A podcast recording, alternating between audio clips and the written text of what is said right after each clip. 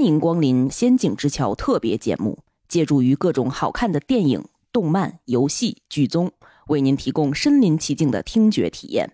现在，请放松自己，跟我们一起开启一场无与伦比的节目之旅。一步踏错，终身错。出来打工为了生活，我们打工人心中的痛苦向谁说？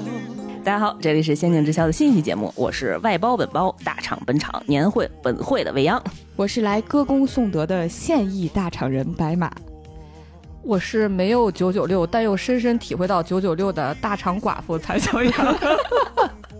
今天我们三个跟大厂都多少有一些沾边的人啊，在这个年底又是加班又是结款，然后寒冷的冬季啊，带着一身病，刚走的疾病和还没来的疾病，给大家推荐一部非常好看的喜剧片儿来治愈这场外寒心凉的这个状态啊。这个片子的名字呢叫《年会不能停》。哎，年会大家众所周知啊，就是一年到头来咱们得。呃，总结总结，哎，反思反思，展望展望，明年升职加薪的这些美好的梦想吧，美好的愿望。明年保住工作的这些美好的愿望。对，那这部片子呢，是由董润年导演加编剧，然后我们的老熟人大鹏、白客、王迅，还有啊非常熟悉的一些一年一度喜剧大赛和脱口秀大会的选手们一起演绎的这么一个岁末的狂欢。我在之前看到这部电影的相关介绍的时候，其实看到阵容就很惊喜，因为我在那个猫眼上买票的时候看他们那个海报，看到是大鹏和白客，我就挺惊喜的。他俩真的是国内就是喜剧创作人里面，由于活跃在银幕的喜剧创作人里非常优秀、非常真诚的创作作者，作品也都还不错。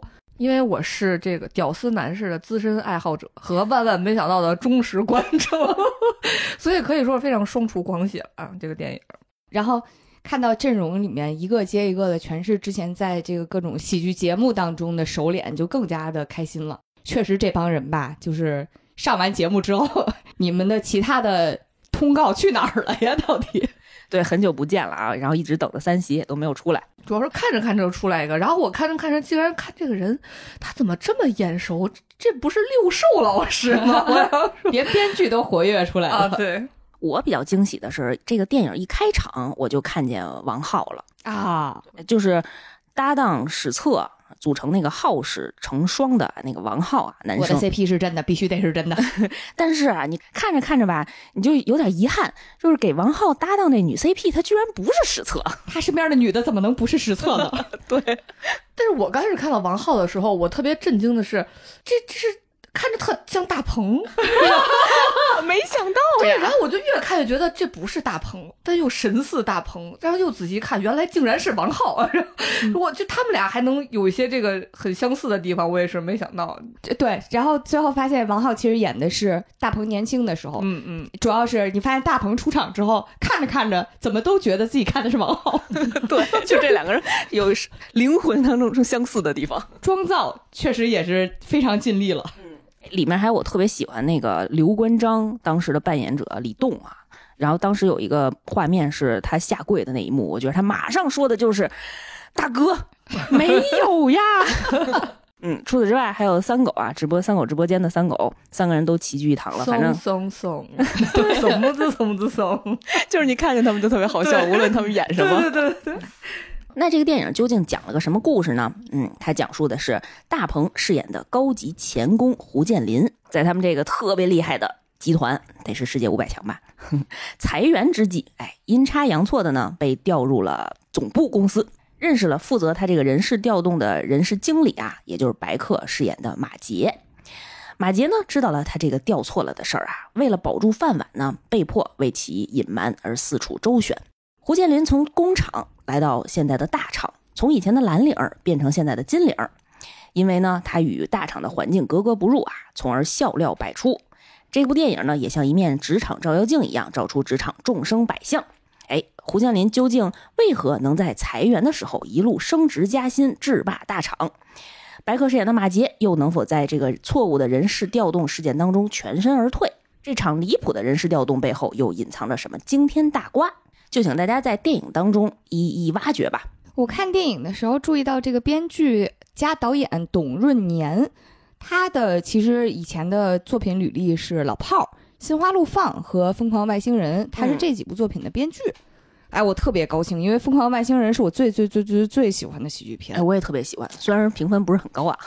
对，我觉得他的评分还有再提升一到两分的空间。对对对，大家可以回头再看一看，再看一看。年会不能停这个电影，我这次看的 IMAX 版本，我觉得感觉还挺好的，嗯，特别喜庆，特别欢乐。我是这样的，我看电影呢，如果是喜欢的电影，特别喜欢的电影，我一定要看 IMAX 啊，比如之前《流浪地球二》，然后包括在嗯北影节特别快乐的抢到了 Mad Max 的，就是 IMAX 版本，非常非常开心。嗯，非常爽了。对，包括海王看的也是 IMAX 这个制式啊，倒不是说一定得是视效大片儿啊，而是我觉得一个电影，如果你是特别特别想追求一些沉浸式的体验，这个沉浸有可能是情感上的沉浸，就是。感特别感动啊，特别欢乐呀，然后甚至是情节特别讽刺呀，我觉得那一定要去看 IMAX 厅啊。像这部电影呢，《年会不能停》，它其实虽然是一个生活类的一个喜剧片，呃，然后呢，但是它其实里面有很多细节，很多，尤其是群戏里面那种职场众生相啊之类的，就是包括最后最后结尾有一个也是效果很好的一个年会的一个场面。整个电影的大结局一个高潮的部分，就很适合在 IMAX 影厅热热闹闹的看。我感觉 IMAX 试看的话，就感觉我就是白客和大鹏的同事啊，我身临其境的跟他们一起打工呢。对，尤其是如果演员表演的特别有戏剧张力的话，其实也适合在 IMAX 影厅看。包括之前那个奥本海默，虽然那片子其实我不是特别喜欢，但是因为整个电影我是在 IMAX 影厅看的，所以演员那种特别有张力的那种戏剧表演，那真的能给人很沉浸、很沉浸的感觉。嗯，就非常推荐大家喜欢的电影，在制式方面可以多挑剔一些，对自己好一些，看 IMAX 嗯版本的。而且呢，这次 IMAX 中国呢还为咱们《仙境之桥》特别提供了节目的福利啊，年会不能停 IMAX 版本的通兑券。大家在喜马拉雅和小宇宙的平台呢，跟我们在评论区互动交流，我们将会在这两个平台各挑选出一位幸运听友，赠送两张 IMAX 的电影票。欢迎大家来互动哟。所以说回这部电影，其实我看的时候我还挺惊喜的，因为最开始看《年会不能停》这名字的时候，下意识地会觉得它是现在市面上很常见的那种小品式喜剧，啊，就是它可能直接给你一个特别架空的一个环境，然后一个特别极端的场景，可能很很好笑了，但是它和现实的关系没有特别强。对，就是感觉你听完这名儿，看着看着，就是大家一会儿起来吃饺子吧。但是这部电影就我还挺没想到，它虽然名字上只提了年会，但是背后居然对于现代职场的这个生态有这么多的讽刺没错，啊！然后除了职场生态的讽刺之之外，它其实还试图去解释和展示一些现实生活当中的矛盾。比如说，我其实觉得人设方面就就非常讽刺，因为现在大家都知道，就是这种高科技、高薪互联网公司风头正劲，每天上热搜这些大公司，其实现在被大家戏称为大厂嘛，嗯厂子嘛。但是其实往前倒几十年的话，这个厂子专指的就是工厂的厂。但是这个电影它正好特别好的用大鹏这个角色串起了两个时代之间的这种人心和职场。差异方面的这些问题，因为他以前他作为一个高级钳工，听着三十年前就特有钱那个，有钱有地位，对，身份特别根红苗正的那种。然后他从他的那个视野里面看这些，就是大厂里的这些东西，他不只是看不懂，他都听不懂。啊，然后但是呢，他又因为一些职场黑幕的原因吧，对，直接从原本他自己那零配件儿，就是做生产那个什么螺丝螺母、什么螺帽这些非常工厂的老工业的这些零配件的一个厂子，直接调到了这个现代的高科技大厂里面。其实他身上的这个厂的人，他是带着两个时代的痕迹的。所以因此而产生的很多笑料，在搞笑之余，其实你是能感觉到导演试图传递出来的那种价值观方面的差异，然后和对于时代的反思的，这一点是我特别特别喜欢的。嗯，他居然认真的打算拍一个喜剧电影，而不是喜剧小品。真的是，我也觉着他从原来一个匠人，然后进到了总部，变成了一个酱酱娘娘的人。哎呀，刚才也说到这部片子非常的写实啊，就我看的过程当中的感受就是非常好笑，但是笑着笑着就哭了，哭着哭着呢，噗嗤就又笑笑喷了。因为当时未央跟我们说这个喜剧，他反正感觉哭的次数比笑的次数还要多，就是这大仅限我个人啊，这还是一喜剧片啊。就是感觉在大厂待过，对这个电影有更深层次的体会。我觉得这个也让我觉得很好笑，因为毕竟我没有在大厂待过嘛。但是我看完之后，首先啊，作为一个爱人，就是我特别。特别怕就是现在这种喜剧，因为它是都是从一个误会开始嘛，我就特别担心就是尴尬。啊，我我特别怕在电影院里就是用脚趾抠出三室一厅的那种感觉，所以当看这个电影的时候，我每次感觉他马上就要尴尬了，我就会掏出我的手机，假装开始要点起来，要错过这个尴尬的时候，我发现哎，这尴尬已经结束了，就是没有你想的，就是他很不会很夸张。然后他只是就是给你展现了这个矛盾，比如说他展现很好笑的点，或者只是展现了这个矛盾的这个故事，但是他没有刻意的去夸张，所以这是让我看完之后感觉还挺舒服的这个电影。哦，虽然未央是笑着笑着就哭了，哭着哭着就笑喷了，我是笑着笑着就心梗了。毕竟是现役大厂人，作为一个现役大厂人，因为大家也知道，大鹏作为一个老钳工啊，进入到一个大厂。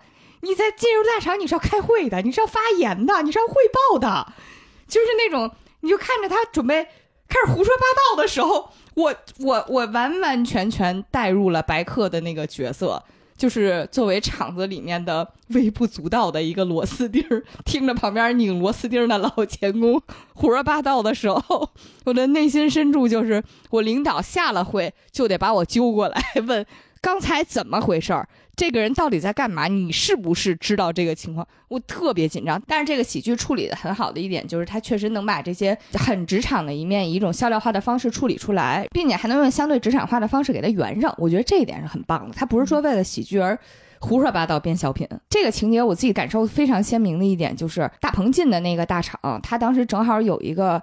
嗯，广进计划为什么叫广进计划呢？裁员滚滚的，因为他们要活活裁掉百分之三十的员工，啊，这个其实还挺尖锐的。嗨，要不说这片儿应景吧？我本来以为应景是应在年会的节点，没想到是 应景在了年底裁员这个节点，太刺激了。反正我已经听好几个朋友说，不同的行业啊，不同的公司传来了，纷纷传来了这个广进计划的消息。对，然后他们那个公司要做的这个裁员广进的计划啊，就像现在所有的这些破大厂一样，就是裁员就要说自己是优化呀、毕业呀，就是反正就是不好好说话啊。所以他们开会的时候就说：“哎，我们有一个非常棘手的人要裁掉啊。”但是他们不是说裁掉了，直接说我们要优化他，谁去负责优化他？就没人敢应嘛，就是这个是一个。刺儿头，然后他有可能也挺有组织动员能力的，你去跟他谈，保不齐被他给反手摆一道嘛，没人敢应。然后呢，我们这位钳工师傅，他就在完全不知道到底什么是优化的情况下，果断的举手接了这个活儿。他觉得这不是挺好的吗？就是通知这么一个，不是一个好事儿吗？好事儿啊，我接了呀。我当时完完全全就带入他身边白客的这个角色，你真是什么都敢接呀。但是你当着老板的面接了，啊，更重要的是其他员工都开始给你鼓掌了，你这会儿说什么都不行了。就是这段情节后面，我就一直在持续心梗，我就在想他到底要怎么跟这个硬骨头去谈。然后这个硬骨头呢，果然也是带了充足的准备，又是提前，呃，联动了非常多其他就是被广进了、被裁员了的、被优化了的员工，然后说要搞事情，然后又估计应该是谈了很多的媒体，又要什么直播出去，又。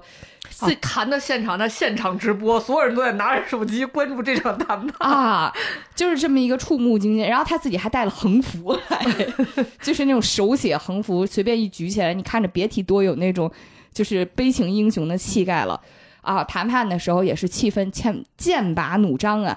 然后我们钳工师傅坐在他面前，俩人还是百分之二十，还是百分之十，还还是百分之五，然后就这么杀价的过程当中。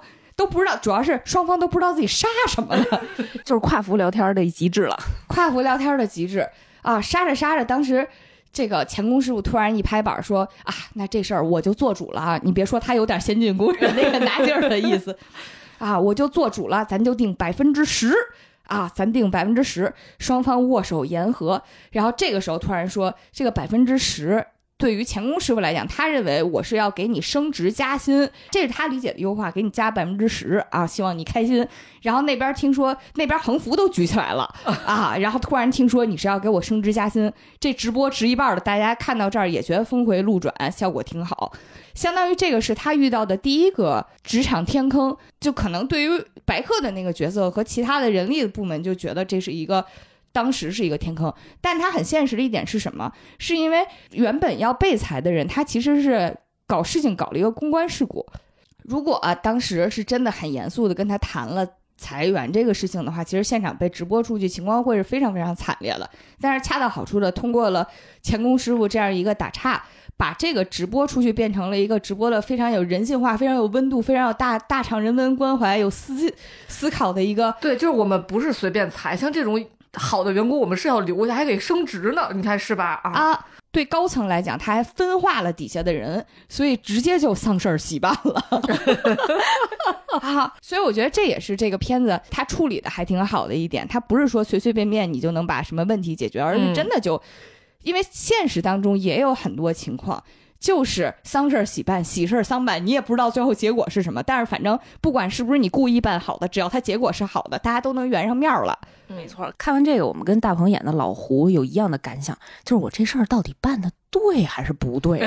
就怎么一会儿有人批评我，一会儿有人表扬我，然后我从一个 K 七的专员，然后噌就靠这事儿升到了 K 八的经理 啊。这个片子里面对于职场的这些等级分工啊，然后加薪的这个 比例啊，什么都弄得非常的非常现实，非常写实。嗯，反正他升着升着吧，我就感觉我嫉妒的开始面目全非了。还有另外一个让我觉得非常现实的点，就是这个电影真的是天选我们台来做呀！我们台这个阵容，一个前大厂，一个现大厂，还有一个大厂寡妇，多么合适！然后还有一个忙的已经见不着人了。我原来作为大厂寡妇和乙方，其实都对大厂稍微有一点点了解啊，也听过那些术语。但是这个电影的一百二十分钟，我感觉被这些术语洗礼了。我看完之后，我就跟他们分享，我说现在我只想回家跟我老公对齐一下颗粒度，全篇都在对齐颗粒度。但是我到到现在，其实我也不知道颗粒度是啥。考虑到我的大长语也不是特别的 特别的熟练啊，毕竟我大长语要特熟练，我就没法好好录节目了。在我看来啊，颗粒度一直都说的是你这活儿你要干多细，啊，其实就这意思哦啊，然后后来就被滥用了，感觉就是俩人要聊聊，直接就拉齐一下颗粒度之类的，就是其实是几个大家语言都不是特别熟练，但是又要拽一下这门语言的人互相。啊，我感觉大长语啊，就是大家对于中文学的都不是特别好，然后所以必须呢再造一门语言。嗯，大长语其实也是这个片子里面讽刺的一点，不过可能因为现在流行文化对于大长语的讽刺啊都做的挺多的了，所以这个片子里琢磨不多。我自己的感受就是，就是任何一个环境，当它自己形成了自己的小生态之后，它都会有自己的语言体系。国企里边的那一套，其实它也有自己的神秘的语言体系嘛。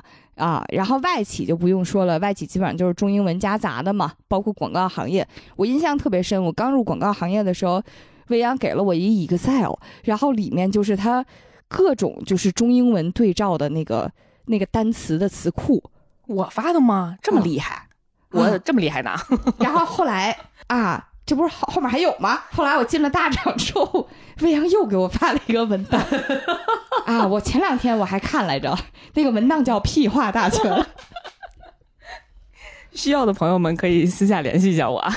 因为我记得当时有一个我的小伙伴儿，他去了一个不算很大的大厂嘛，嗯，然后他就说，对于大家说话呀、做 PPT 里好多他都看不明白。我说。你也不是没在大厂待过，你怎么会看不明白呢？他说：“你不知道吗？每个大厂都有自己不同的语系，语系对，有自己专有的词儿啊。”我才知道啊，还这么高深。原来我记得我刚入职的时候，我的那个小组长跟我讲的就是，你必须要学学会咱们公司的这个语言体系，你才能跟领导汇报、跟同事交流，是吧？啊。嗯，我印象非常深的一点，因为当时我跟我的组长不是在同一个城市办公。我有一次呢出差到他的那个城市，他当时给我的建议呢，就是应该我应该多去啊，这样呢才能跟领导面前多多刷脸，才能跟领导有这种交流的机会啊。我觉得这是人话表达出来的意思，但是他的原话呢是：哎呀，你不像我，我跟领导面前呢有很多这样的沟通场景。我说什么？什么叫沟通场景？我觉得这个东西啊，放在书面语，你用来写 PPT、用来汇报也就罢了。咱们日常交流、日常口语，咱就别整这些不痛快了，是吗？对，当时想场景什么场景？我以为我对于大成语还是比较的不会说，至少也是听得懂的吧。然后，但是前一段时间受到的一个。不能说打击，但是 也算是重创了。就是两个人大概约会的时候约是就说咱们有时间解偶一下，解偶，解偶一下。我说啥偶啊？是池塘里长的藕吗？后来我发现那个解偶的哪吒呀，真的。后来我才发现解偶的那个偶，你让我写我都写不清楚。大概意思就是给俩齿轮怼上，然后呢。他形容的场景就是说，咱俩呢把这事儿一块唠一唠，看看咱俩怎么能共同使劲儿把这事儿给干好。然后这事儿干好的结果对你有利，对我也有利，啊，大概就是这么一个情况啊。我第一次听，我我跟你说，这要是一个不同性别的人跟我说这话，我都觉得他是在调戏我。啊，这个偶我跟大家形容一下啊。医用耦合剂的那个耦。哦哦哦哦，你看咱俩的概念解耦了。这个不是这个这个字难写到，我在去查大厂的非人类语言的时候，这个里边写的是解诺，连写字儿都写错了，这里边写的是解诺，你看看。没对齐。反正我呢，到现在对这个词还有种敬畏，因为我以前听这词，我以为是结合的结，但是我查了一下，发现通用的那个版本啊是解决的解，然后意思也不是我之前理解那意思啊。反正这个这个大成语，我就继续学习吧，学海无涯。嗯，说到这儿呢，我们就可以加一个我们台的惯例啊，专八考试。这次呢，咱们就来一个大厂黑化的专八考试。我先说说这大厂的词儿啊，你们猜猜到底应该怎么用？先从简单的来说。哎，底层逻辑，这是不是听的挺多的？嗯，就是你说人话吧，把这事解释清楚，你到底是怎么着让人干这活儿？为什么人要注册你这 APP？人家为什么要参加你这活动啊？你这活动为什么有有用？嗯，我想说，就是这个 game 点是什么？game 点又是什么？就是它的底层逻辑，只能用一用一种话翻译成另一种话。反正就是不能说人话，你知道吗？大厂寡妇，这就是大厂寡妇接的梗啊，都是往的方向走的，是这意思，是这意思。我们台不愧是有现任大厂的。哎，底层逻辑呢，它其实是哲学中所讲的事物发展的主要矛盾，多数用在于策划方案当中，用于分析的部分指现象或者事件的根本原因。哎，然后第二题啊，也是经常遇到的。闭环，咱们在电影里也经常出现。哎，当时那个小外包拍你就说：“白客，哎，你闭环了。”完了，这个词儿用太常用，以至于不知道怎么解释了。闭闭环，我刚开始听这个词儿想的是一生二，二生三，三生万物，然后万物归一。就 是哎，你这语系高级了，你这道法自然了啊！你比大长语高级。嗯，因为我今天还看了一个关于。大厂上班的段子是我听脱口秀那个秋瑞他说的。他说，你上班的时候，他们发明了混办公室的三大运动，就是抽烟、喝水和上厕所。抽烟就会口渴，口渴就要喝水，喝水就要去厕所，这就是一个闭环，闭环了。哎呀，这个闭环呢，其实就是一种良性循环，良性的啊。刚刚才那个可能不太算，刚才那也挺良性，个人个人，但是都抽烟了。由始到终，由终到始，在营销的过程当中，说他那是由屎到尿。在营销的过程当中呢，只从认知、购买、兴趣、忠诚，再从忠诚的分享，让更多的人认知。哎，这种消费者的路径称作为闭环。哎，好嘞。第三题啊，加点难度了啊，这我自己也很少用。最大公约数。哎呦，这词完了！我在现实生活当中也经常用，完了完了，我被腌入味儿了。我上一次听到还是在小学的课堂上，呃，通过一个单一方式覆盖最多人。你先给我讲讲什么是最大公约数的数学概念。此刻没有做暂停。我只能想给你举个例子，但你让我给你讲，就是一一个数把概念是吗把，我刚刚本来想说的是一个数把仨数都给约了，但是我就在想啥是约了？就是这三个数最大的除数，是不是就是它们的最大公约数？是，就是约数。嗯耶、耶！最大公约数啊，数学里就是指两个或者多个整数共有的一个约最大的那个约数。怎么办？一期节目暴露了我，充分暴露了 我们的真实文化水平。小学四年级不能更多了。嗯，哎，它在营销策划的表达当中呢，通常是指最大的共同点。刚才白妈说的非常正确，不愧是日常经常腌入味儿的。哎，或者是说追求各方利益最大化的平衡点。举个例子啊，比如说抓住十五到二十五岁、二十六到三十五岁人群的需求的最大公约数，打造双引擎产品系列。代言人的选择标准、明星特质、品牌主张、公共关注三者的最大公约数。大鹏啊，可以可以，哎，再来一个 hard 模式的啊，海豚湾模式，太难了，这词儿我没没没用过。屁话大全里的，建议你再重新看一遍，然后熟读并背诵啊。我我先看看他在屁话大全里属于哪一类？哎，你敢想这屁话大全 PPT 居然还分类了？我想回去问问大厂家属，我记下来。对你记下来，你看看你们俩能不能交？这题我看着答案，看完答案我都生气啊！海豚湾模式呢，它是指啊，哎，海豚湾啊，本来就是指渔民把不是恋人吗？我也想说，它是指渔民把海豚赶到一片海域之后围堵起来再捕捞的一种作业方式，听着不就特别残忍吗？不就是关门打狗吗？是啊，但是呢，我把它用在方案策划当中，可以用于消费者策略上。哎，搭建海豚湾模式的消费引流和转化。我甚至感觉我在做一期瞎掰王。对对对我在找题的时候也是这种感觉。海豚湾模式运用势力启用私域流量池，建立流量海豚湾模式。运用势力二，构建及引流、留存、维持年度的海豚湾用户运营模式。解释的跟没解释一样。我觉得，其实就是把消费者比成海豚，然后给你圈在那个规定的范围之内，然后一把把你给捞起来。我觉得就这词出现在 PPT 里流出去都是公关事故，我非常，我 我作为一个消费者，我非常气愤。现在 看着特别生气。之所以说了这么多大厂黑话啊，就是因为我们那个片子里有一个人力副总监，他整个人呢就是一个小马屁精，在职场的态度呢就是向上哄好，向下唬住，管理就是对齐颗粒度，每天跟大家说的都是拉齐颗粒度啊。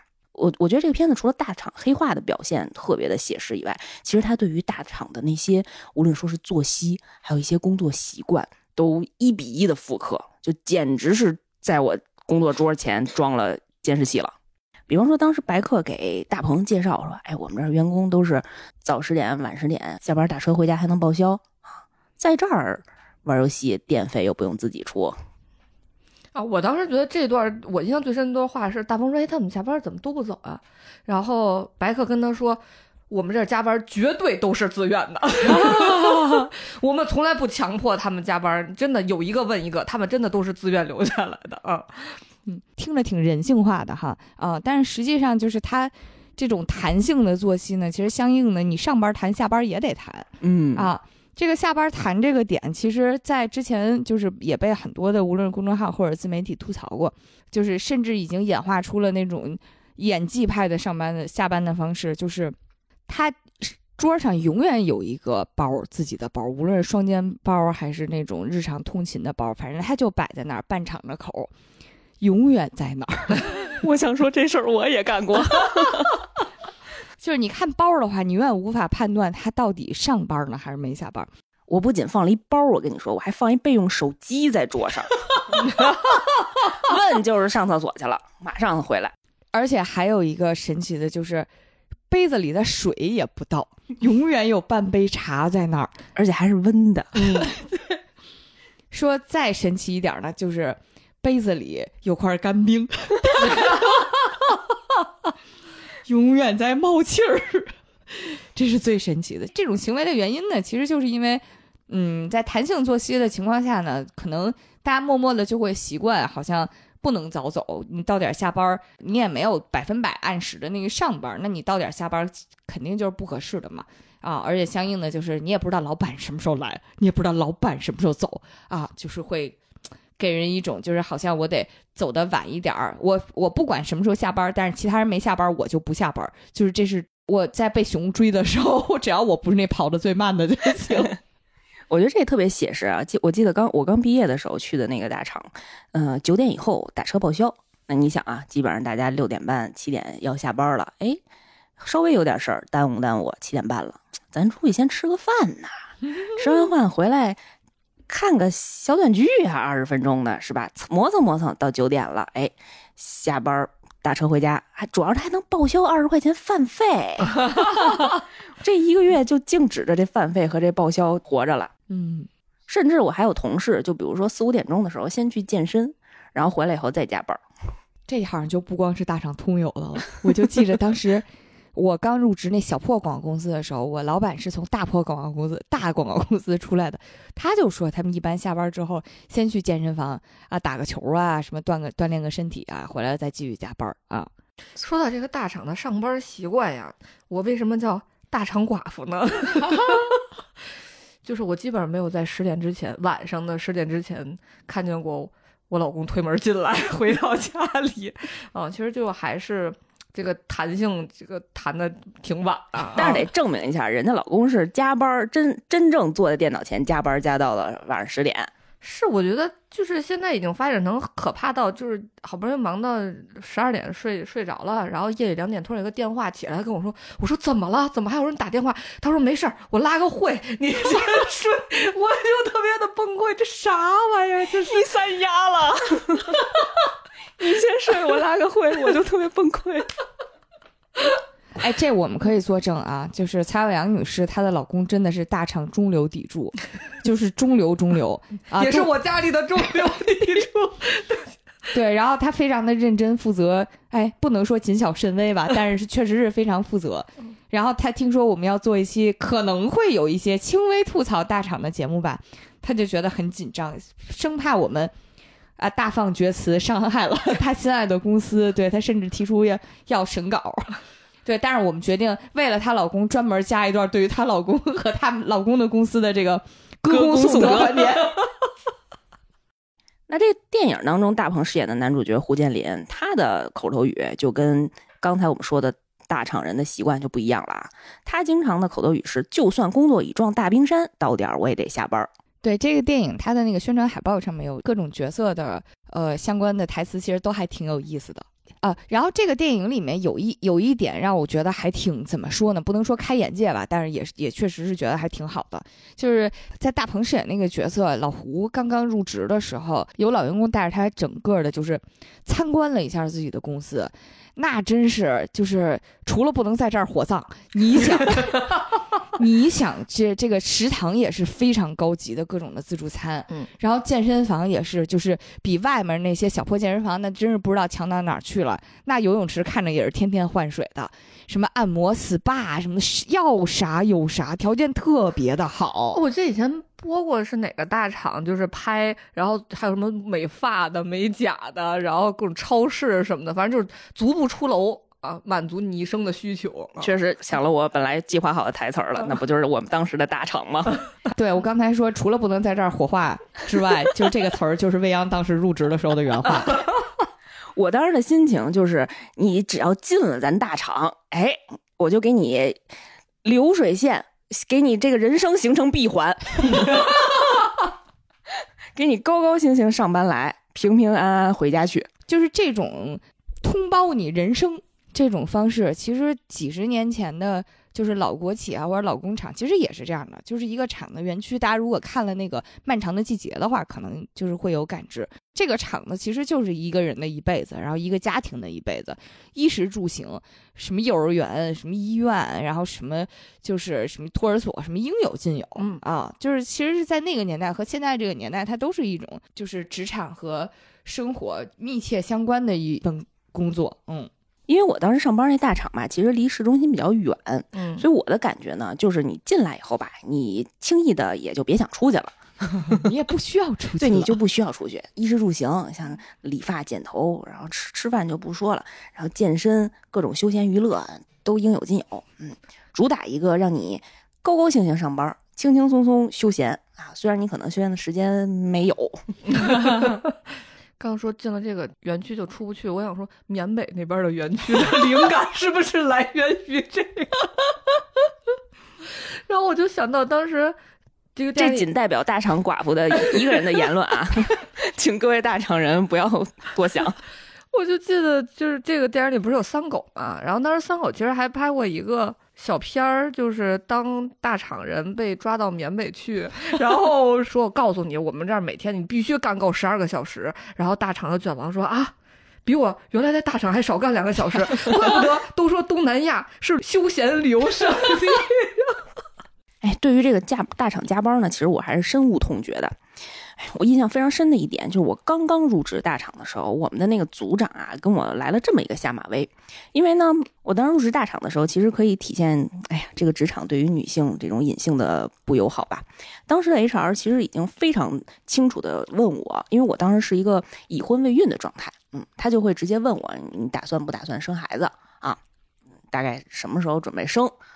也就是因为我当时没带录音笔，我跟你说，HR 这位小朋友，这位小同学，嗯，当然也是顺利的进来了。但是我当时那组长呢，呃，在我入职第一周的时候跟我聊天，就说，哎，没事儿，哎，万一你中了是吧？要生了，我教你呀。我还心想，他教我，哎，这姐姐还挺好啊，教我什么呢？他接着说了，我那会儿怀着孕，每天都加班到十二点，我我教你。主打一个心态好啊，咱没事儿，就把这个心态传授给你啊。对我当时想说，他把内力传授给你了，我觉得你可别教我呀，我这功夫学不得啊。呃，我觉得我们当时那个组长呢，一定是就是被这种大厂文化已经浸透、浸烂了。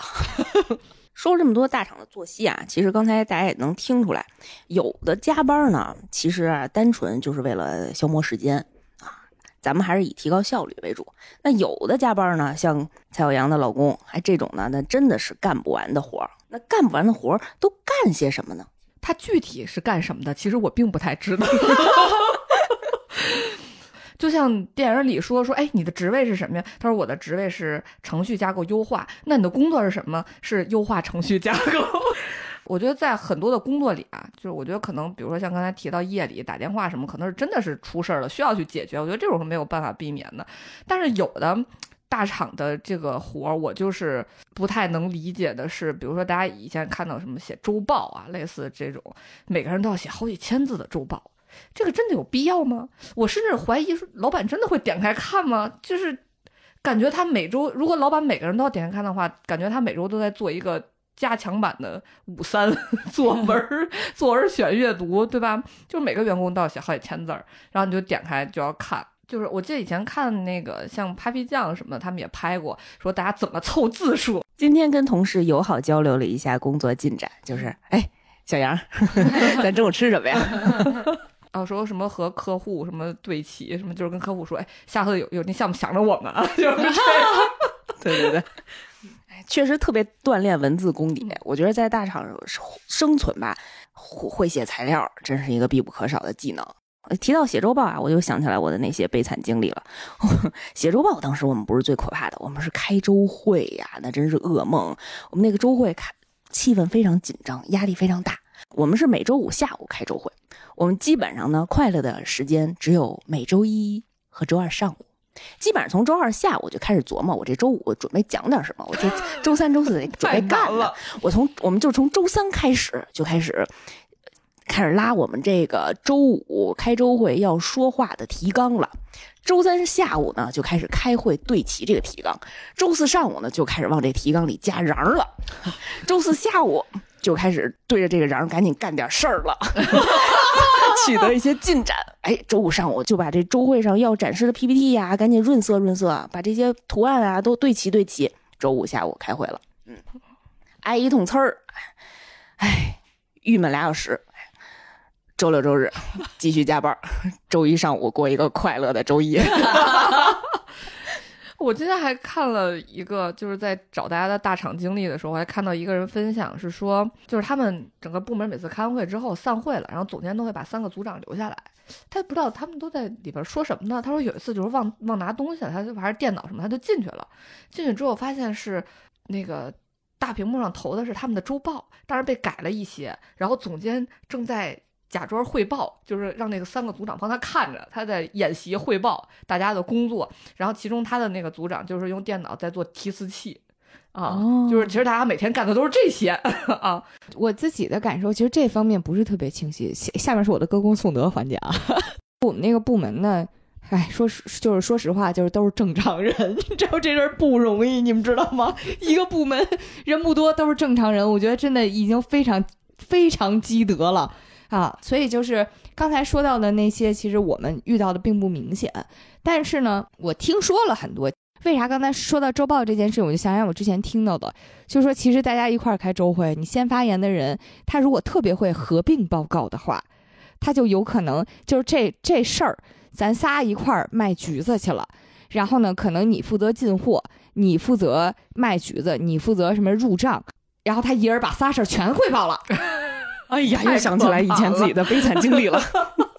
然后他一人汇报贼全，在到我这儿我说啥，你也不能在周会上抽他大嘴巴子，说干那事儿你干了吗？然后你就可能得就是想办法把这话呢，用一种体面的、上得了台面的方式表达清楚。这活儿不是他一人干的啊，我们部门的谁谁谁谁谁谁一块儿干了，他其实没怎么干活，就这事儿。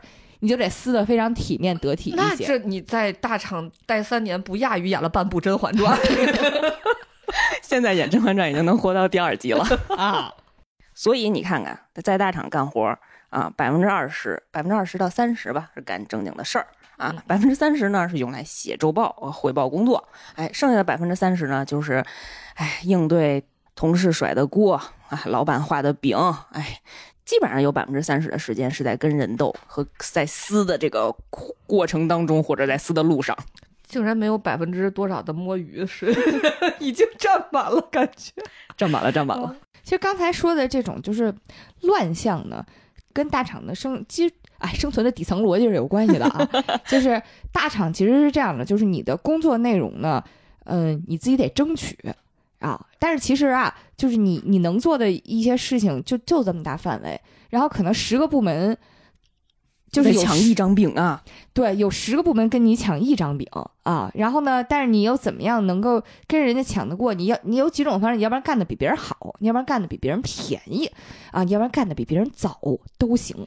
要不然会跪舔老板，对，要不然你就是会汇报啊啊，对，然后或者就是你怎么着，你老板钦点你，其实有时候老板钦点都不好使，就是真抢起来谁还管老板呢？就有种这种感觉，就是那是因为你们组都是正常人，有可能对，但是就是谁把这个活儿干了，然后有的汇报就能证明你们的价值，然后你就能要更多的钱，你要了更多的钱，你可能就能要更多的人，就是所谓的这个 high count 嘛，要了更多的人，你这个。组织你这个部门就壮大了，对你就有更多的权，对，然后呢，你就能往上，你就一步一步往上走了，你就职场一路往上往上高升了，该啊，所以就是相对应的，其实你说大厂是很特殊吗？它也没有，就因为钱，任何有钱和有权利的地方，一定是伴随着斗争的，可能是因为我真的完全没有在。中厂都没有，就是小厂，就是公司就二十多个人。然后我遇到的情况都是老板说：“哎，你来接这个工作吧。”然后不想接，不想接。然后这个说说要你干这个，你对这个客户说不行，我太忙了，我接不了。生存确实是生存逻辑很不一样啊，是是是。所以说回来呢，就是既然是有钱和有权的地方。就是一定是伴随着斗争，而且相应的，为什么大家可以讽刺互联网大厂？是因为互联网大厂一方面它确实是乘着时代的东风就歘一下就起来了，而且可能你往前到二十年，大家对于互联网还是相对有点陌生的。然后呢，突然之间它就变成一个一个的千亿级公司。啊，就很很夸张，然后而且呢，大厂的，因为它要发展壮大，它可能就涉及到一些上市啊、一些资本的问题。你要在资本面前刷脸，你就需要更多的宣传。宣传的话，其实就意味着这个公司、这个企业里的人和事都是就是风口浪尖上的。然后它又可以被讨论。虽然说现在有公关管得严啊，就可能有些公司全是手比较公关手眼通天，能够洗掉一些，但是说实话，它还是在大家的就是讨论和监督之下的。嗯，所以相应的来讲呢，就是你既能看着他就是呼风唤雨，但其实你也是可以讨论他、讽刺他、聊他的啊。还有很多伴随着钱和权力，但是其实并没有曝光在大大众面前，你斗争其实并不知道。嗯啊，因为我有一个朋友，他在地产公司啊，虽然其实不大吧，但是呢，就是一个地产公司的一个，他跟进一个小的项目，然后呢，他跟着跟着，两个董事长就非正常死亡了 太可怕了。啊，所以你说有钱和有权利的地方。这个伴随的斗争，其实，在互联网公司，我觉得也不算是最最可怕的地方了啊。只是大家我们也就是过过嘴瘾吧，可能。啊能聊，还但至少还是还是能聊的。但是这电影里还是非常搞笑、非常愉快的啊，嗯 调起来非常轻松的啊。就是这种有钱有权利的事情，我觉得在电影里面其实也有体现。因为像我们刚才说的，老钳工升着升着，他这里面给他是七，就是那叫什么 K 七，定的是三十万年薪四十万，啊。然后他他先说的三十万，哦然后后来老钳工说：“啊，你再说一遍。”白客吓得立马加了十万。啊，他他最开始 K 七是四十万，然后到什么部部门副总监还是副经理的时候七十万，嗯，然后就升到一百五十万了。就是其实这个几轮的职级变化吧，大家也能看出来，其实，在大厂里面，真的他的那个薪资比比其他的传统行业的公司可能是要高高一些的。啊，所以就是这种真的是但是确确实没有电影里表现的这么夸张啊。当然有可能夸张的人我也不认识，也没落在我身上。这饼呢，我确实也没接住。啊，对，所以就是也能看出来，确实是这确实是大厂的，就是怎么说呢，财富的一个一个体现吧。啊，嗯虽然跟我们没什么关系。对，所以在这儿呢，其实也给大家推荐一下，如果你选择的是 IMAX 版本看这个电影，你就能身临其境啊，仿佛置身于他这个升职加薪、迎娶白富美、走上人生巅峰的现场。因为我当时不同于白马，他带入的是白客演的这个职场小炮灰的这个角色，我一直带入的都是大鹏，所以我特别开心 看的，哎，又升了，然后又升了，又升了。又升了，不不不，我看着看着我就不带入白客了，我必须带入大鹏才比较爽。是另一个让我觉得特别有感触的，就是他这个片子里面的那个广进计划，其实就是写才百分之三十这个事儿。嗯，因为比如说在几个部门领导互相偷摸的去说这件事情的时候，你能看出来他们，比如说一方面他拖着，就是这事儿他先拖着，然后另一方面呢，他可能就是默默的就想这么多人，就是几个部门怎么分？那我分之前，我是不是先先据理力争一轮儿？我们贡献了多少？哎，这个场景真的很像大大逃杀了。我听我外企的朋友讲，他们也是每个部门做一个 PPT，然后把每个人干了什么活，取得什么成就，为什么我不能死？就是直接用一页 PPT 放上来啊，然后就证明我得活着啊，所以就是还还是挺就是现实生活还是更要要很激进一些的，嗯，然后我另外一个朋友讲他们公司的那个裁员的现场呢，其实就是天黑请闭眼那种感觉，就是明面上其实没有什么人去讨论这个事儿，嗯但是呢，你就每天看着工位旁边少少了个人。这个同学呀，他看起来像是休假了，过两天桌子就清空了。然后一层的人呢，走着走着，好像有半边儿就封闭起来了。真的就是就是你也不知道怎么回事。然后，而且那段时间会紧张的点就是，你看着 HR 找了你们部门领导，然后你就会默默的观察他俩进会议室聊了多长时间呀？有没有在黑板上写东西啊？有没有投 PPT？PPT 上写的是什么呀？啊，然后部门领导找我们组张三儿聊了，找李四聊了，没找我聊，怎么回事？是他们活了还是他们死了？就是会有会，确实是会有这种焦虑。最近还有一个朋友，反正他们公司呢也是小道消息，各种流言传要有这个裁员，然后比例听起来也是忽大忽小，然后就是忽危险忽不危险的啊。大家公司里还有一点点这个人心惶惶啊。然后呢，怎么说呢？就是大家紧张到什么程度，然后大家就发现了一个写法，就他们公司应该是那种，就是可以看哪个人他定了什么时候的会议室，大概是这样啊。然后大家就通过系统就偷摸去看，然后发现吧，就这个礼拜所有的会议室基本上从早到晚都被 HR 定了。然后这个会议一般定会议室的时候，不都会写个主题吗？对吧？然后那个 HR 定的会议室就俩字儿，主题是谈话。太可怕了。太刺激了。在这个电影里面，其实也是有，因为咱那个大鹏扮演的那个老胡，他其实进的是 HR 这个部门啊，我也不知道是不是讽刺 HR，就是什么人都能进这个部门呢。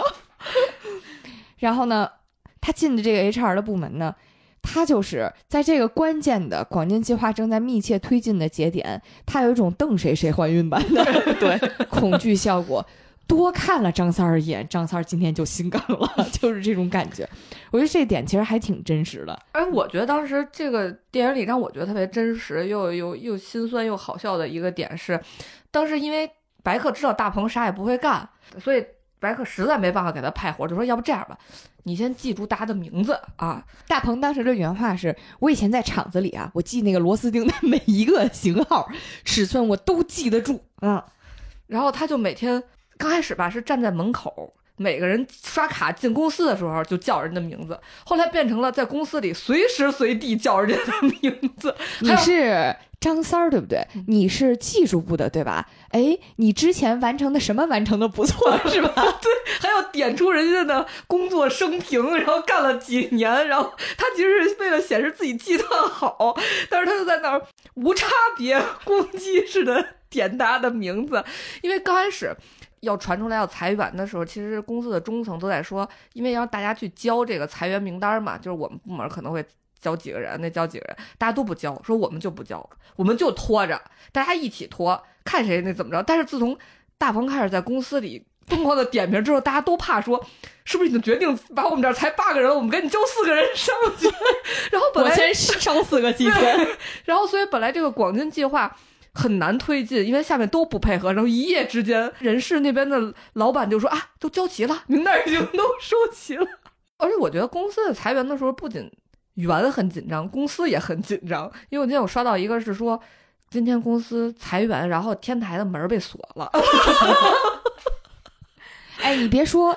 这个还真有，因为之前我有一次跟就是某一个做 HR 的一个朋友聊天啊，虽然他那个公司不是大厂，但是他当时跟我讲，他就说他做 HR 就是聊裁员的时候，其实非常非常非常艰难。尽管咱身边可能年轻的朋友聊起来这事儿的话没有那么紧张，有时候甚至还说就是许愿大礼包，所谓大礼包无非就是裁了之后可能给你一笔补偿之类的，当然这是比较有良心的公司啊。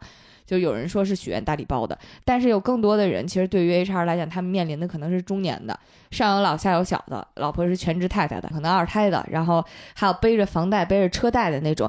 真的，你裁到他的时候，他就说当就是他跟那个员工说的时候，那个员工就会当场流泪，然后苦苦哀求他，场面非常非常非常的艰难。但是他作为 HR，他也不能说你哭的好惨呀，我今天不裁你了，所以他就真的，毕竟 HR 也有 HR 的 KPI 呀，你也就恨不得干到最后俩俩人对着哭，然后看着就是最后你也只能下这个手，就是他说干多了之后晚上真的做噩梦，我真干不了这事儿。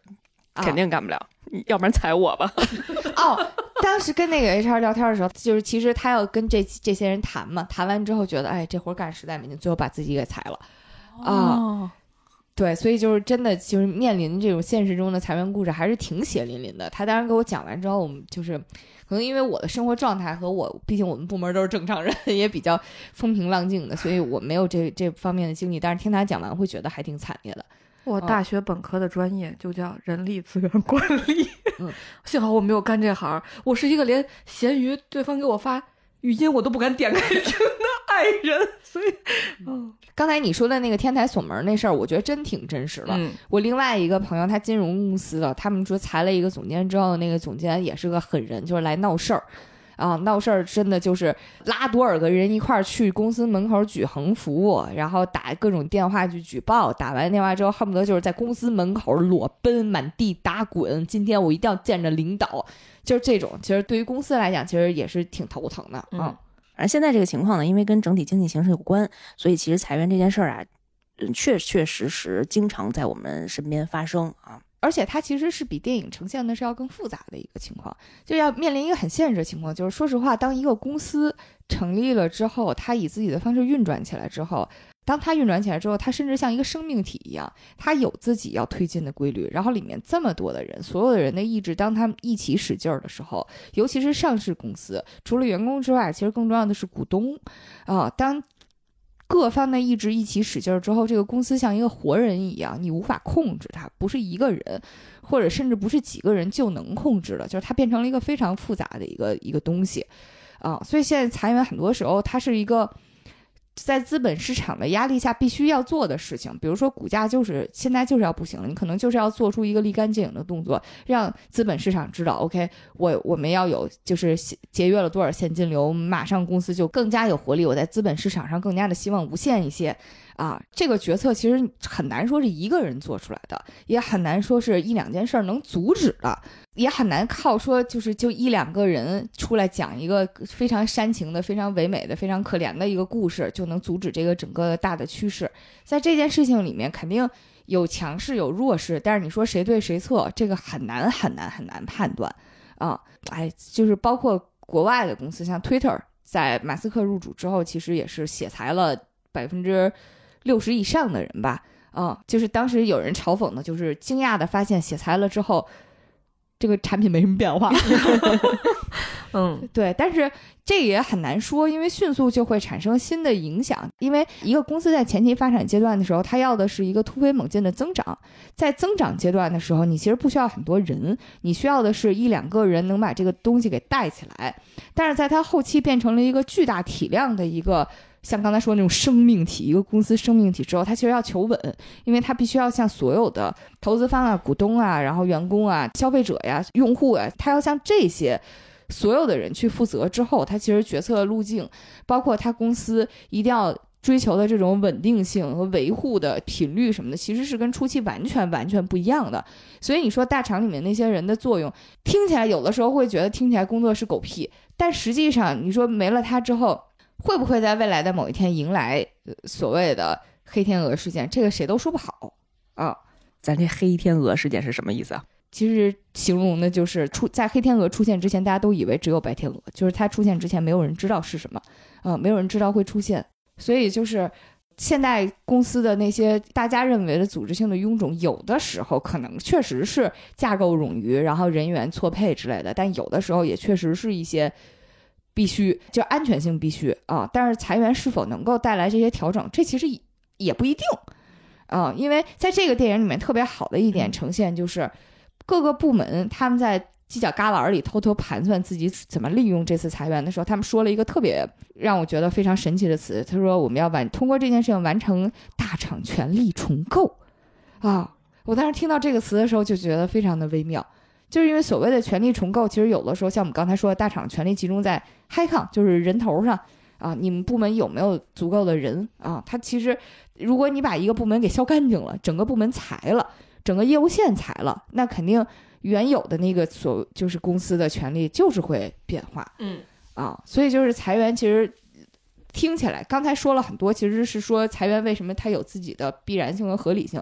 但是在这儿我又想说的是，裁员有的时候也会被。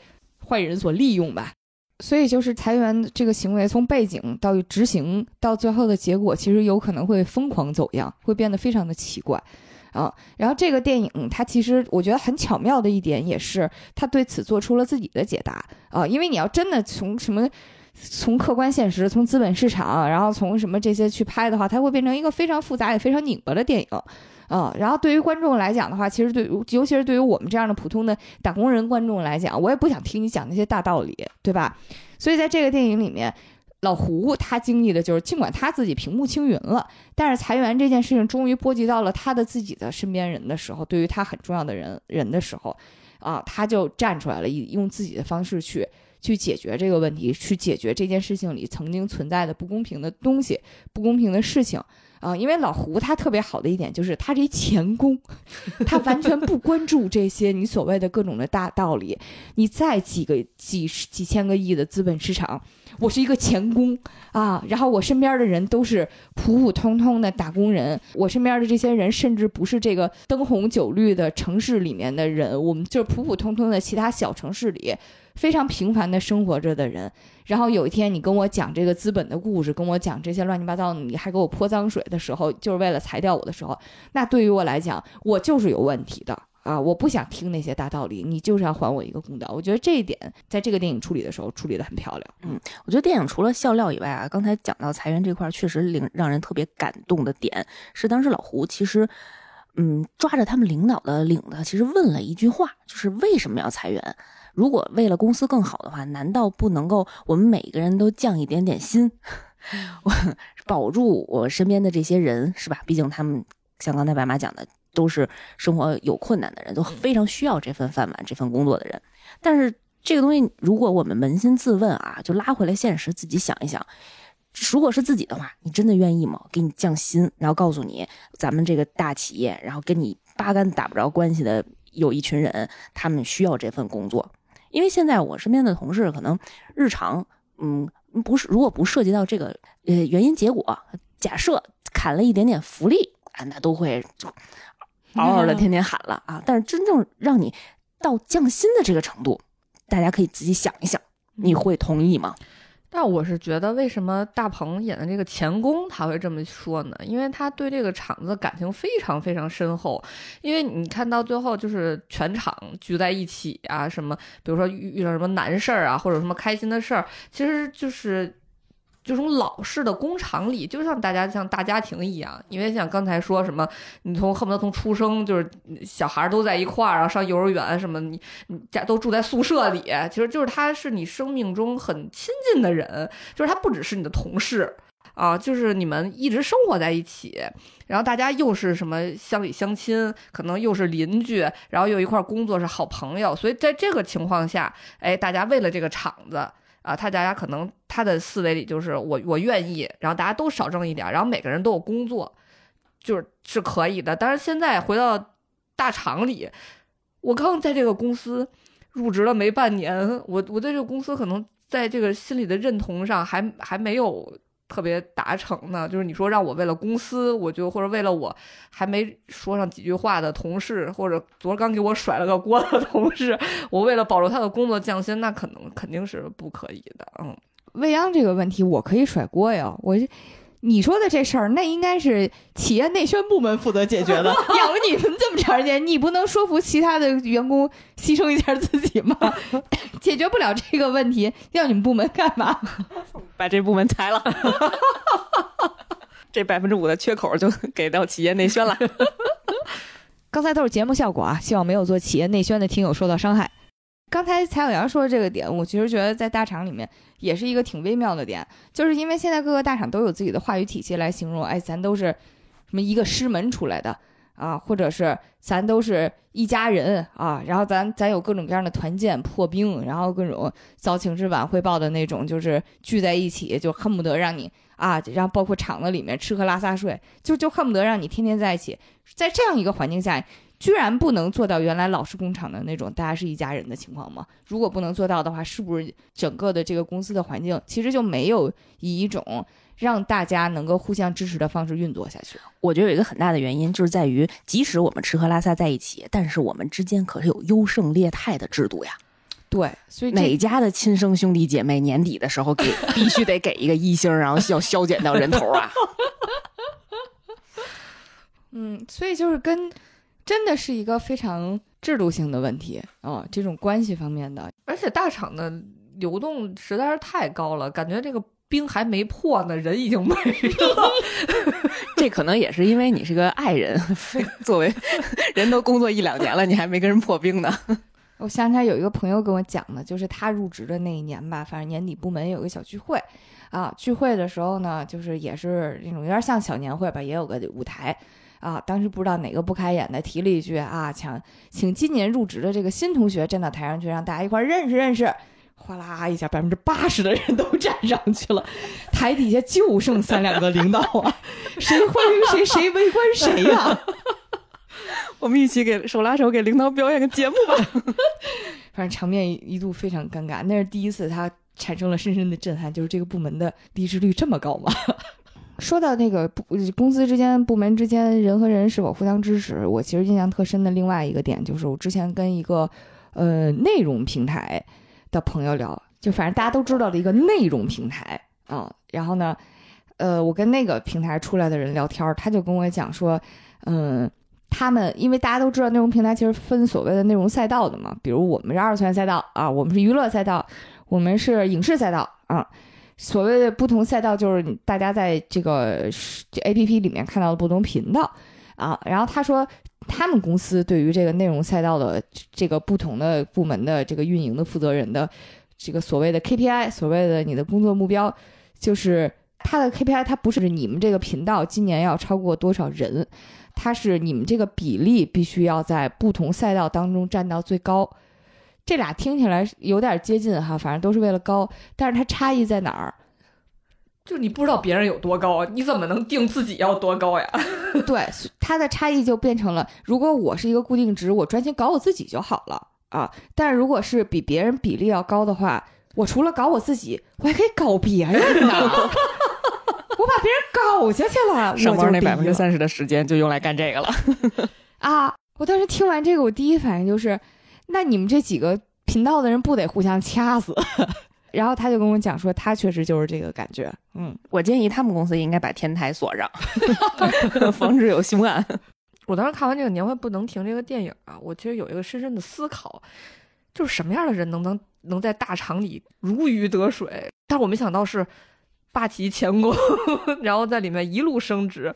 当他升到一个很高的位置的时候，我感觉他还是一个就是很老实、很朴实无华的这么一个老板，因为他跟他手底下两个人的关系，像白客什么的关系都特别好。但是这时候，就一个更高的老板教他说，怎么能当好老板啊？第一个他说的是，能说不明白的，尽量就不要说明白。简单点说，就是大家熟知的那个废话文学，嗯，比如说，嗯，这个问题的重点就是我们要找到这个重点问题。然后我还找了一些大家可能用得上、用不上的 这个职场废话文学，比如说，当有人问你说这件事儿你怎么看，你就说，哎，我认为这件事儿确实值得我们像现在这样坐下来认真的讨论一下。我更倾向于刚才大家说的观点，同时我认为在关键的节点上必须要高度重视起来。啊，不能出现漏洞，要确保万无一失。就是仿佛说了一些内容，又仿佛好像没有说什么。比如说，你认为这项工作我们需要从哪方面入手？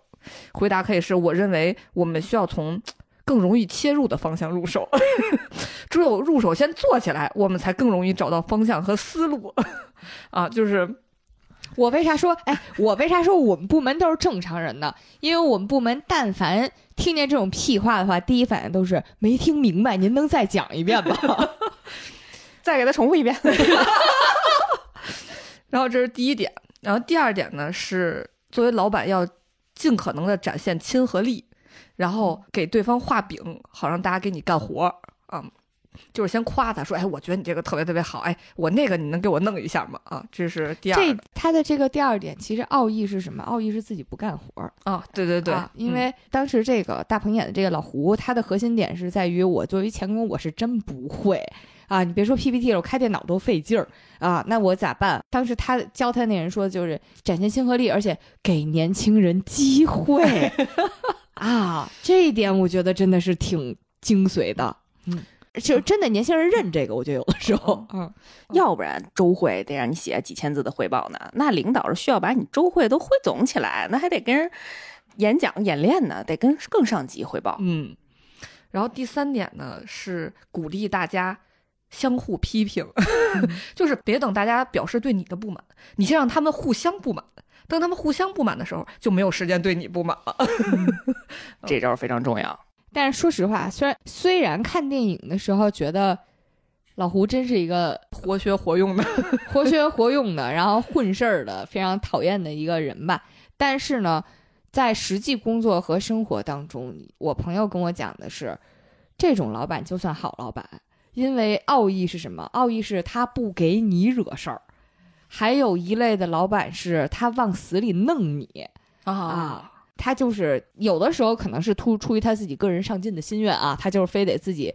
就是你九九六，我零零七啊，他你拼，他比你还拼，反正我就是要拼死拼活的卷着，啊，然后但是还有一类老板就是想一出是一出啊，我今天想搞这个，我今天想做搜索引擎的头部，然后完全不顾没人用搜索引擎了，我要单独给自己出一工具，虽然你部门就你一个人，但是我要出一个工具，你希望你三天给我开发出来，啊，这种的杀伤力可比刚才给年轻人机会那种老板多多了。这种老板呢，我建议就把他们都锁在天台上算了。啊，所以就说回来，就是你在就是看到职场妖怪多了之后，你就会发现，就是老胡这种老板，他只是给年轻人机会和故弄玄虚、说不清楚话，他真的是不给你找事儿，真的是不容易啊。而且好老板，而且老胡还热爱开年会，这是一个更好的老板。他只关注年会的节目热不热闹啊。我也喜欢这样的老板，干点别的什么都行。其实老板不干活，其实就还可以了。对，我原来那个老板就是本来大家都挺好的，但是他非要组织一个汇报，然后为了汇报，大家就要做 PPT，然后在一起说我这周做了什么什么项目，谁做了什么项目，他就会点评。他点评是有一次有一个同事写了个文案，他说：“哎，我看你写这文案的时候，我就觉得客户要骂你，但是我没告诉你。哎，没想到客户还觉得你写挺好的。然后我我们当时就整个大无语，就是他可能就是想。”让客户骂他，啊，然后他再出来救场，因为他经常干这种事情。比如说，客户经常骂我们的文案写的不好，然后他就带着我们改，改了一个周末，终于改的挺好的时候，周一他跟客户说：“哎，我前两天不在，我现在这版是我带着他们改的，都已经改八版了，客户要什么样还改不出来吗？客户一看第八版，哎呦，确实挺不错，你看还得是他回来改。哦，我的天哪！就职场心动瞬间，多个职场心动瞬间了，可以说是。你这么说，我我想起来很多年以前，反正听过的一个，那会儿我刚刚工作，然后听到的一个老大哥吧，职也职场老大哥，当时就就说为什么有的时候他手底下的人不是很好用，但是他也不费心带，他当时就说了一句话：养寇自重。哎呦呵，那我当时哎刚入职的时候，一个职场前辈、职场领导吧，真的是。对比下来，真的非常非常好了。他当时告诉我的逻辑，其实就应该是，嗯，比如说我在跟别的部门的同事，或者跟我的合作部门的同事下 brief，然后沟通工作的时候，我的老板一定要出面唱衰，然后来搞事情，就说这个东西咱们必须着急，必须要，你们那之前那版就是不行啊，咱们一定要满足客户什么什么的需求啊，甩脸走人啊，你呢？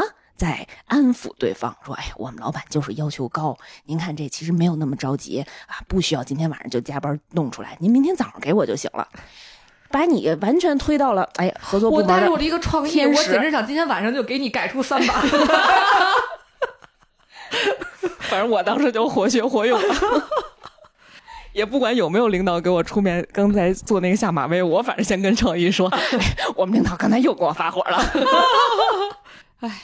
就只能说，就是不管什么厂的吧，真的是职场，就是有有一些妖怪想法，就是只想自己啊，不想着大家的。嗯，我看就是脱口秀大会杨波说的段子，说说我的前老板特别爱讲大道理。有一次开会，他拿了一根筷子掰断了，又拿了十根也掰断了，说看见了吗？你们加在一起也斗不过我。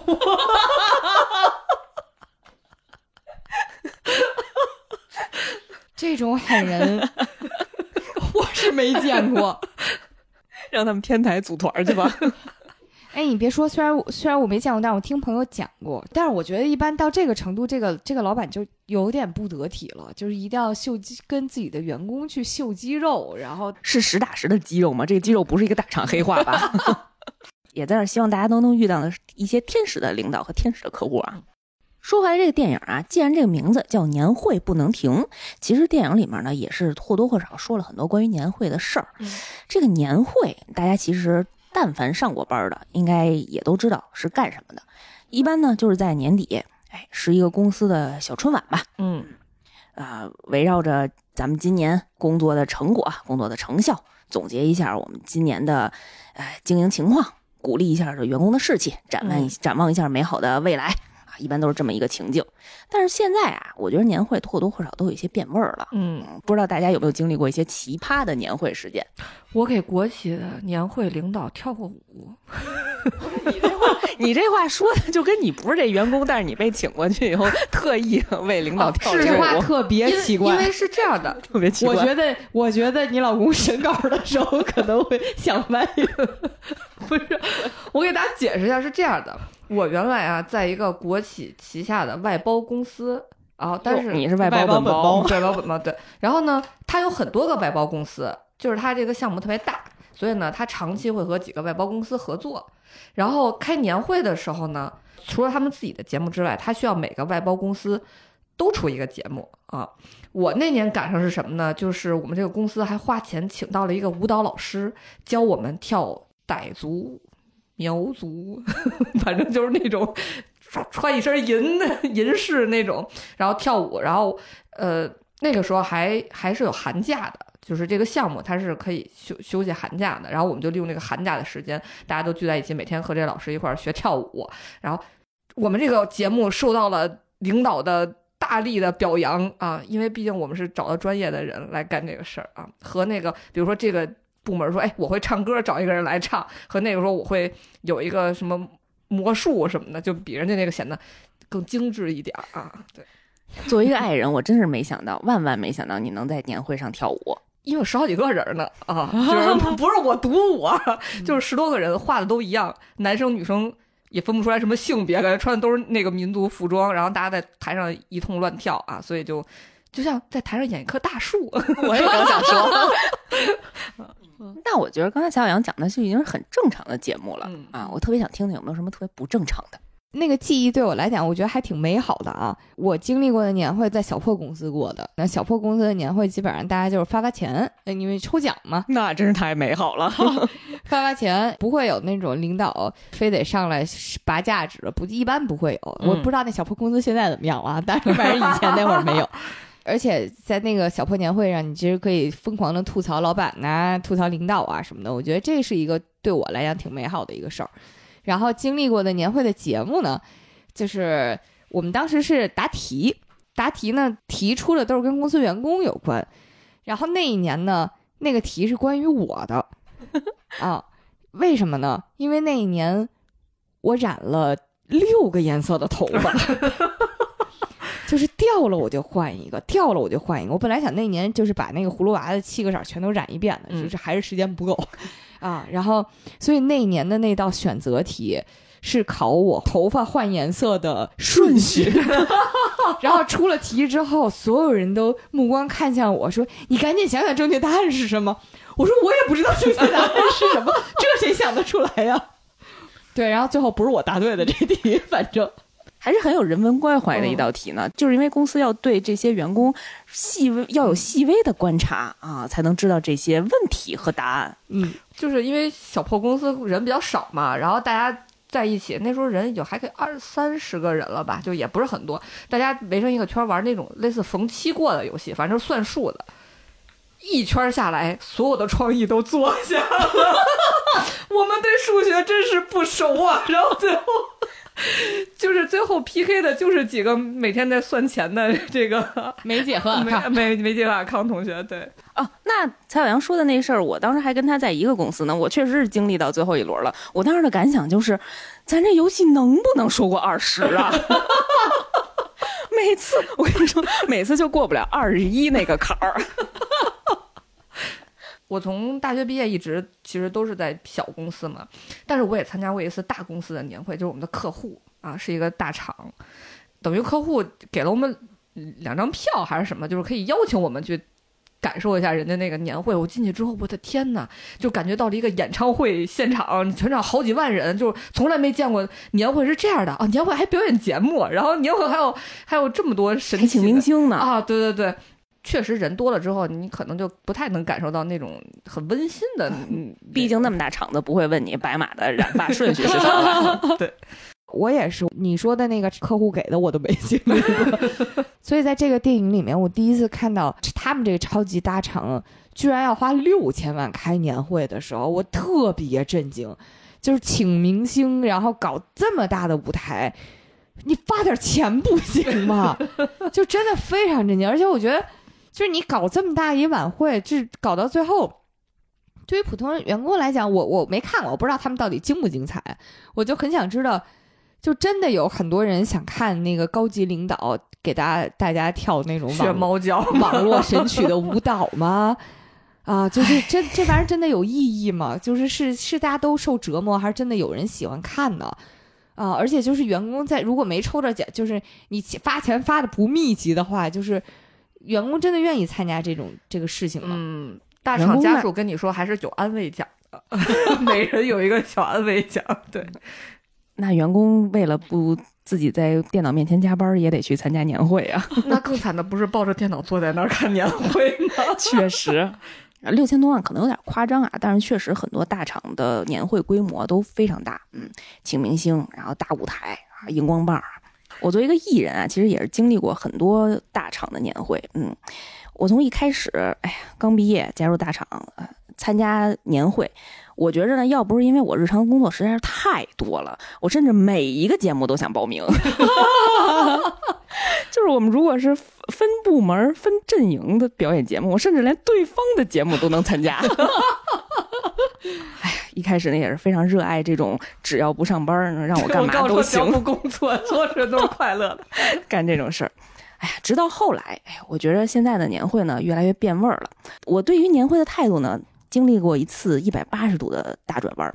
当时那个大厂年会呢，其实呃办的也中规中矩，也全是那个老一套啊，有员工表演节目，有明星唱歌跳舞，有领导高功颂德，嗯，但是其中有一个环节呢，也是啊、每一个年会都会出现的，就是表彰环节，哎，表扬一下今年我们公司哎做的最好的项目，哎，表现最出色的员工。当时我记得那一年啊，表彰的我们公司最佳的优秀员工，哎，是一位女同事。嗯，当然了，人家的成绩非常优秀，做出来非常好的产品。哎，但是我当时特别不能理解的一点啊，是在歌颂她的事迹的时候，特意强调了一点，她是生完孩子不到一个月就出来上班了，不到一个月就带领团队去展会，哎，办展、办展览、办活动，哎，办大会。我觉得这件事情呢，确实人家很辛苦，但是你不能作为一个表彰的论彰据，对。你这是在宣宣扬什么呢？你这个公司的价值价值观 在表达什么呢？我觉得这个公司的价值观呀，严重违反了现在我们鼓励生育的 这个国家政策。呃尤其是让我更生气的一点，就是，呃，这位女同事在上台领奖的时候，当然也是饱含热泪啊。当然，我非常敬佩，也非常钦佩她做出来了很好的成绩。但是当时呢，她站在台上，哎，首先含着泪感谢了公司，感谢了领导，感谢了团队，感谢了平台给予我这个机会。她的感谢就结束了。我当时是非常生气，我觉得你应该感谢的是你的家人、你的孩子。我觉得特别有道理。啊，是谁为你负重前行，就是为了啊，让你冲那点业绩 KPI，什么 OKR，让你带着团队你去办大会，不到一个月，啊，你就把你自己嗷嗷待哺的孩子留在家里了啊，是不是有人在家里为你负重前行带带娃？未央刚才情绪有多激动呢？他说话的时候一直在敲桌子。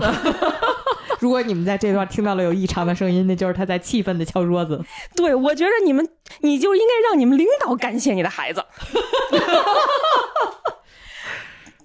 我跟你说，我这个生气的点还没有到极致，到极致的点是在于我这个年会后半段还有一段是一个 VCR，这个 VCR 呢是我们当时那个公司一些员工他们的小朋友，他们的孩子都是五六岁、六七岁的孩子，给父母录的一段话的一个集锦。这些话说的都是爸爸妈妈，你们工作辛苦了，你们不用管我们，就带不是原话啊，就是我们一定会在家乖乖的，你们放心工作吧。啊啊！我当时都惊呆了，我真的现场就是啊 啊，就是大概有十多个孩子，然后一直用这种天真的笑脸，然后展现出来的我没事儿，我能行，我特别好，你们放心吧。这太过分了！你们真的能放下心吗？这是我觉得拍这个片子的企划都应该给我锁到天台上去。我就我我我也要拍桌子了，真的，我完全不能接受。所以我当时在那个年会现场，我就直接反正甩没没敢甩门啊，门挺沉的，因为在礼堂。反正我就出去了，不行，我先我得喘口气儿，透透气儿。我觉得太过分了，他这哎，我跟你说，他那个当时那年会记录，现在但凡截出来短视频，都是他一公关事故。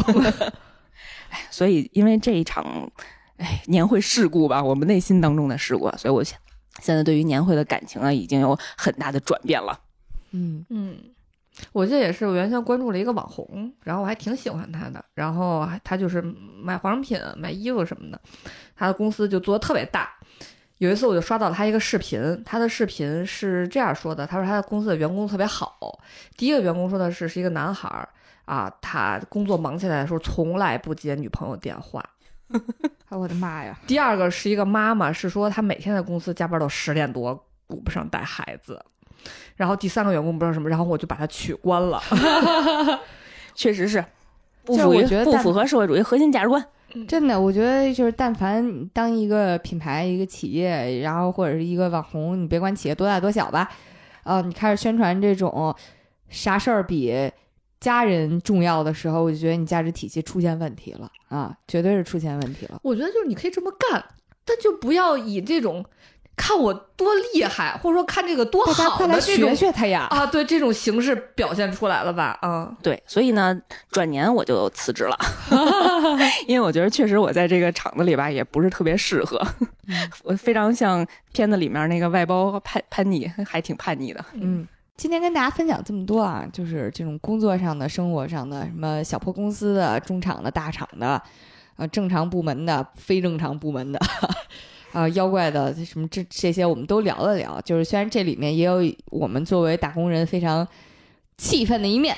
但其实我们这些呃职场的不爽吧，嗯，在看这部电影就是年会不能停的时候，还真是得到了挺多的治愈的，嗯，因为它整个电影就是哎，这这能可以作为剧透吗？就是它它是一正经喜剧片儿，它结尾是喜剧啊，对，这不算剧透吧？应该 啊，大鹏还活着，告告诉大家，对，所以呃也非常非常推荐大家去看啊、尤其是推荐大家去看 IMAX 版本的这个年会不能停，因为从头笑到尾的这个感觉，在大大大银幕上会感觉更爽的。嗯，视听效果会非常 plus。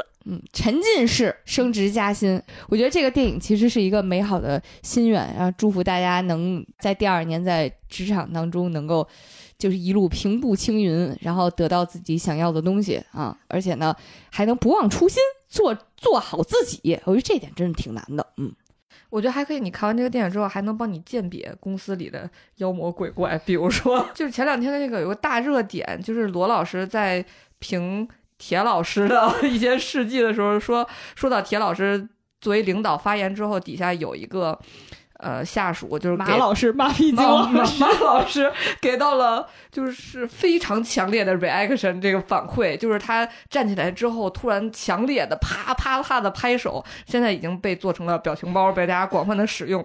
然后我在万万没想到，哎，你看又贴上白客，在看这个电影的时候，领导发言完了，有也有一个人，他就是这样站起来表情坚毅的，神情勇猛的啊，和罗老师展现的一毛一样的，给领导开始了鼓掌。然后我当时在电影院里都笑的不行了，我觉得简直就是神预言啊！嗯总之还是推荐大家都去电影院一起和我们开心一下。